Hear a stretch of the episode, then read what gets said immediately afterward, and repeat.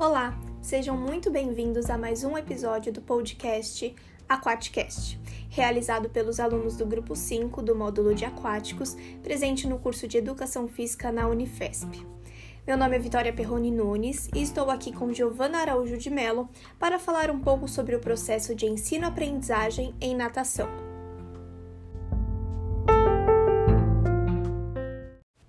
É primordial a compreensão da relação do ser humano com a água, do domínio do meio líquido para sua sobrevivência, como a segurança e a alimentação, além de conhecer outras atividades aquáticas e aprofundar seus conhecimentos sobre natação, estudando sua história, estilos de nado, principais provas e competições.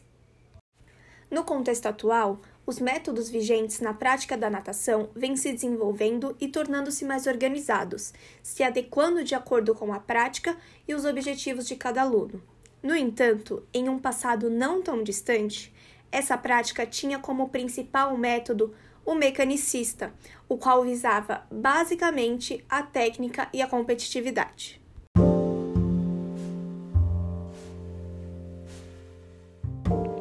Mas por que o ensino de natação, visando apenas as técnicas, pode ser desinteressante ou até mesmo prejudicial às crianças e jovens?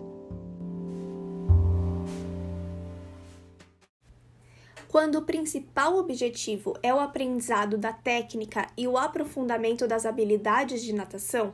há uma busca maior por aqueles que desejam uma especialização na modalidade tornando-se também necessário nos atentarmos à idade dos alunos que procuram por esse tipo de treinamento, pois essa especialização pode limitar o processo de desenvolvimento se for aplicada durante a infância, período em que o indivíduo deve ter contato com diversos movimentos e diferentes estímulos, auxiliando no seu desenvolvimento motor.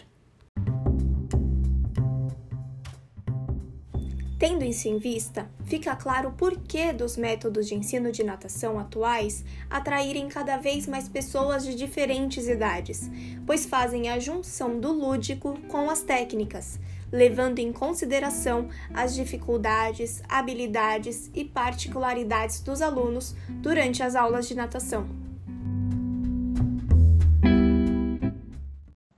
Além disso, o profissional deve priorizar os aspectos motores, afetivo-social, cognitivos e emocionais do aluno, o que irá auxiliá-lo adquirindo habilidades psicomotoras essenciais, garantindo autonomia, autoconfiança e o controle dos próprios movimentos, não só dentro da água, mas também fora dela.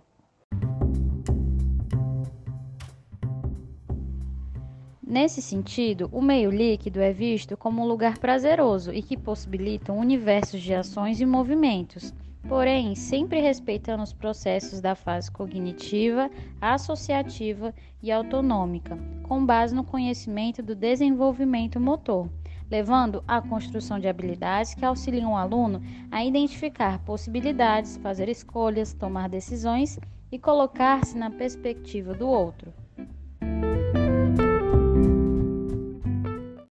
Portanto, o processo de ensino-aprendizagem em natação precisa superar o aprendizado do saber fazer, sendo pautado por uma pedagogia que enfatiza a diversidade da relação do homem com o meio líquido.